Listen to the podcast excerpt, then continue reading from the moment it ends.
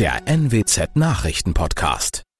Guten Morgen zum Nachrichtenpodcast der NWZ. Mein Name ist Christian Osterloh. Moin.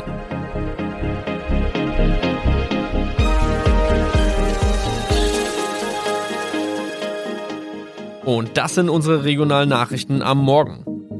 Die Grünen wollen Moorstraße in Oldenburg umbenennen.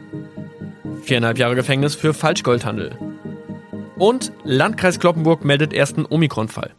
Der Name Moorstraße könnte laut den Oldenburger Grünen rassistisch aufgefasst werden. Deshalb fordern diese eine Umbenennung. Die Straße wurde allerdings nach Hermann Moor benannt, einem der ersten Siedler in der Gegend. Um Missverständnisse auszuschließen, beantragen die Grünen eine Änderung in Hermann Moor Straße. Dann müssten alle Anwohner ihre neue Adresse in ihren Pässen angleichen. Außerdem müssten Polizei, Feuerwehr, Rettungsdienste und Anbieter von Navigationssystemen informiert werden. Die Stadtverwaltung schlug vor, ein Zusatzschild mit Informationen zur Person Hermann Mohr anzubringen. So könne man alle Irritationen beseitigen. Tobias G. musste wegen dem Verkauf von Falschgold am Mittwoch vor das Landgericht Oldenburg. Nachdem der Schortenser bereits im Mai zu einer Freiheitsstrafe von mehr als drei Jahren in Jever verurteilt wurde, betrieb er seinen Handel auf eBay Kleinanzeigen weiter. Das wog bei der Verhandlung schwer auf. Der 27-Jährige schrieb in die Inseratsüberschrift das Wort plated, was so viel bedeutet wie überzogene und nur vergoldete Ware. Da im weiteren Anzeigentext aber die Rede von einem Reinheitsgrad war und die abgebildeten Goldbarren eine Seriennummer trugen, handelt es sich hierbei um eine Täuschung. Tobias G. wurde zu viereinhalb Jahren Haft verurteilt.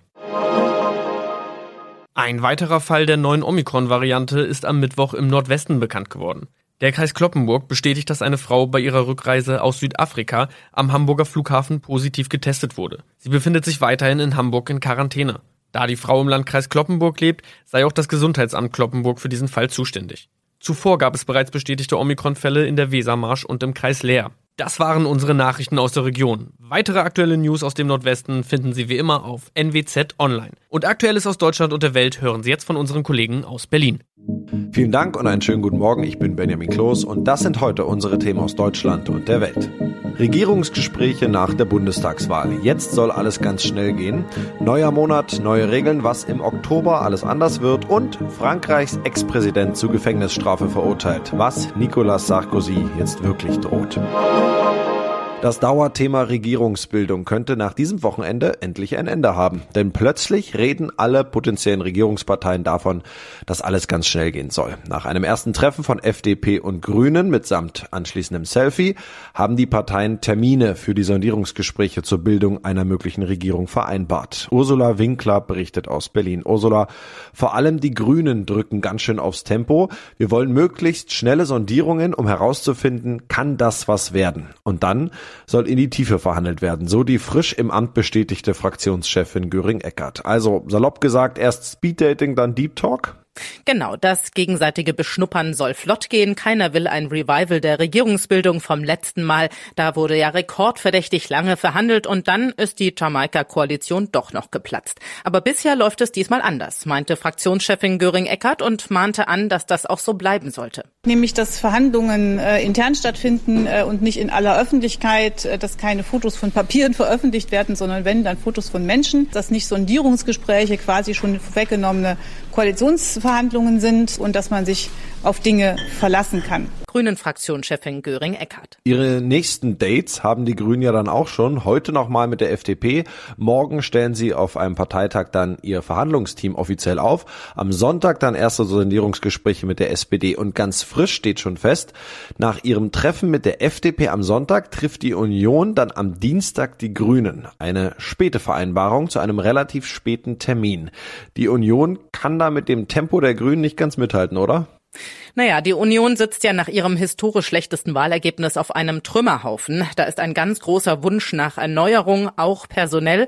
Äh, jetzt hat sie immerhin ein Sondierungsteam präsentiert. Zehn CDU-Kandidaten plus fünf CSU-Kandidaten. Ob ein besonders großes Verhandlungsteam nun hilft, das bleibt abzuwarten. CDU-Generalsekretär Ziemiak ist optimistisch. Wir gehen natürlich auch mit einer Offenheit bezüglich der anderen Positionen in diese Gespräche, weil wir Brücken bauen wollen. Die Union als Brückenbauer, das Bild hat ihm so gut gefallen, dass er das im Statement gleich dreimal verwendet hat.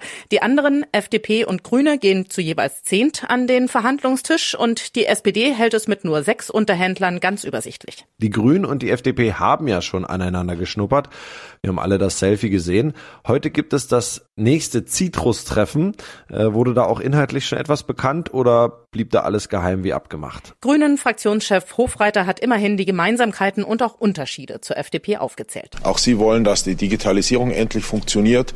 Äh, die FDP ist sich darüber bewusst, äh, dass wir einen Ausbau bei Bildung brauchen. In der FDP gibt es Gemeinsamkeiten zu den Bürgerrechten. Allerdings ist auch vollkommen bekannt, dass insbesondere bei Steuern und Finanzierung unterschiedliche Ansichten gibt. Und wie das hinhauen kann, das müssen eben die Gespräche noch zeigen, meinte Hofreiter weiter. Aber mit Infos aus den Verhandlungen wollen sie ja diesmal nicht zu früh in die Öffentlichkeit gehen. Neuer Monat, neue Regeln. Auch im Oktober ändert sich so einiges. So werden Corona-Schnelltests bald kostenpflichtig und die Quarantäneregeln werden geändert. Außerdem landen Stalker schneller vor Gericht und Krankschreibungen beim Arzt werden digitaler. Kollegin Ina Heidemann. Heute startet sie die digitale Übermittlung von Krankschreibungen, die elektronische Arbeitsunfähigkeitsbescheinigung. Arztpraxen schicken die an die Krankenkassen, der Arbeitnehmer muss das also nicht mehr selbst tun. In einer Übergangszeit von drei Monaten können die Praxen trotzdem noch auf Ausdrucke setzen. Ab Januar ist die digitale Krankschreibung aber Pflicht, dann müssen die notwendigen technischen Standards erfüllt sein. Einen Zettel bekommt der Patient aber trotzdem noch in die Hand, und zwar die Krankschreibung für seinen Arbeitgeber. Der bekommt die erst ab Juli 2022 digital.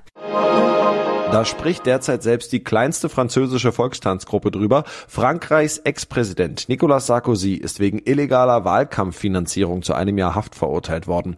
Das entschied ein Gericht in Paris. Kollegin Dorothea Winkbeiner. Ein Jahr Gefängnis für illegale Wahlkampffinanzierung. Wie schnell hat Sarkozy da Berufung eingelegt? Es hat in der Tat nicht mal eine Stunde gedauert, bis ein Anwalt erklärt hat, er hätte mit Sarkozy telefoniert und man wolle in Berufung gehen. Sarkozy hatte ja auch zuvor immer erklärt, er habe nichts davon gewusst, dass im Wahlkampf 2000 2012 doppelt so viel ausgegeben wurde, wie hier in Frankreich erlaubt ist. Er sei damit beschäftigt gewesen, das Land zu regieren, habe keine Zeit für finanzielle Details gehabt. Ja, das hat ihm ja das Gericht dann nicht geglaubt und es ist ja auch nicht das erste Mal, dass Sarkozy verurteilt wurde. Wo noch? Naja, er ist im März zu immerhin drei Jahren Haft, davon zwei auf Bewährung verurteilt worden, unter anderem wegen Bestechung, weil er dem Richter einen Posten in Monaco versprochen haben soll, um von ihm illegal geheime Informationen zu bekommen. Dagegen hat er auch Berufung eingelegt und seine Frau, Ex-Model Carla Brüni, hat damals damals ganz medienwirksam auf Instagram geschrieben, mein Liebster, der Kampf geht weiter, die Wahrheit wird ans Licht kommen. Zu dem Urteil heute habe ich von ihr allerdings noch keine Reaktion gesehen. Viele, gerade Konservative in Frankreich, hatten ja noch etwas gehofft, Sarkozy könnte vielleicht doch noch mal bei den Präsidentschaftswahlen nächstes Jahr antreten. Das wird jetzt aber wohl eher schwierig. Nein, er ist zwar tatsächlich trotz Verurteilungen unter anderem eben wegen Bestechung und jetzt illegaler Wahlkampffinanzierung hier noch sehr beliebt und viele Konservative haben lange nicht aufgehört davon zu träumen, dass er nochmal antritt und vielleicht auch nochmal Präsident wird. Aber die Vorstrafen häufen sich einfach zu sehr, Berufung hin oder her. Aber das heißt nicht, dass Sarkozy im Wahlkampf hier keine Rolle spielt. Die konservativen Kandidaten reißen sich geradezu darum, von ihm empfangen und öffentlich für gut befunden zu werden. Ja, aber auch wenn die Berufung, die er jetzt einlegt, nicht klappen soll, sollte, ein französischer Präsident geht natürlich nicht ins Gefängnis. Nein, Sarkozy würde eine elektronische Fußfessel umbekommen und dürfte die Strafe dann im Hausarrest absitzen. In unserem Tipp des Tages geht es heute um das liebste Getränk von uns Deutschen. Und nein, das ist nicht klischeehaft das Bier, sondern der Kaffee. Davon trinken wir durchschnittlich nämlich am meisten. Im vergangenen Jahr hat jeder im Schnitt rund 170 Liter Kaffee getrunken. Das berichtet der Kaffeeverband. Und da heute der Tag des Kaffees ist, nutzen wir den Anlass und stellen dem Vorsitzenden des Deutschen Kaffeeverbandes Hilger Preibisch ein paar Fragen über Lagerung und Zubereitung des deutschen Lieblingsbohne. Herr Preibisch, wenn ich ganze Bohnen kaufe im Supermarkt oder Fachgeschäft, auf was sollte ich da achten, damit es beim Genuss dann auch richtig klappt? Achten Sie zum einen darauf, dass Sie nicht zu viel kaufen. Kaufen Sie nur die Menge, die Sie in nächster Zeit tatsächlich auch konsumieren, trinken werden, denn die geöffnete Packung verliert mit der Zeit etwas an Aroma. Das heißt, kaufen Sie lieber kleinere Packungen und die etwas häufiger. Der zweite Punkt ist, achten Sie auf den richtigen Röstgrad. Äh, manche ganze Bohnen eignen sich eher für einen Espresso, andere für Kaffee Crema, andere für den klassischen Filterkaffee. Die Beschreibung finden Sie heute auf den Verpackungen. Ja, wo lagert man die Bohnen denn am besten? Wenn man eine Kaffeepackung erst einmal geöffnet hat, sollte man sie danach mit den noch nicht zubereiteten Bohnen in eine Dose stellen, diese in einen Kühlschrank packen, luftdicht verschließen. Kaffee verliert das Aroma bei Wärme, deswegen brühen wir den Kaffee mit warmem Wasser auf und dementsprechend sollte Kaffee kühl im Kühlschrank gelagert werden und luftdicht, damit wenig Sauerstoff rankommt, damit die Oxidation unterbunden wird. Sollte ich denn alle Bohnen gleich mahlen und dann lagern oder erst mahlen, wenn ich ihn auch trinken will? Die Bohne beim Kaffee ist wie ein Aromapanzer. Das heißt, die schützt das Aroma bis zur letzten Sekunde. Also idealerweise den Kaffee erst unmittelbar direkt bevor der Zubereitung mahlen. Ansonsten verflüchtigt sich das Aroma aus dem fein gemahlenen Kaffee schon etwas vorzeitig. Ja, als Single hat man ja ganz andere Probleme. Da lohnt es sich meist nicht, eine ganze Kanne Kaffee zu kochen. Wie lange bleibt der Kaffee denn so genießbar in der Kanne? Kaffee an sich äh, sollte erst einmal nicht lange auf der Warmhalteplatte bleiben. Moderne Kaffeemaschinen schalten sich automatisch nach einer halben Stunde ab. Ähm, wir wissen, dass äh, Kaffee auf der Warmhalteplatte in einen bitteren Geschmack umkippt. Also ziemlich bald nach der Zubereitung, unmittelbar eigentlich, den Kaffee umfüllen in eine Thermoskanne. Dort bleibt er geschmacklich viel besser erhalten als auf der Warmhalteplatte. Und in einer guten Thermoskanne hält ein Kaffee äh, sehr lecker genießbar zwei bis drei Stunden. Und das noch, heute wird nicht nur dem Kaffee gehuldigt, sondern auch der fleischfreien Ernährung. Es ist nämlich auch Weltvegetariertag.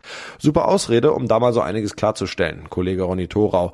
Vegetarisch liegt im Trend. Stimmt das überhaupt? Gibt es da belastbare Zahlen? Ja, es gibt zum Beispiel Zahlen von den Lieferdiensten, die ja jetzt einen Hype erlebt haben während der Lockdowns und der Corona-Zeit und die sagen also, bei vegetarischen Bestellungen gibt's klare Anstiege.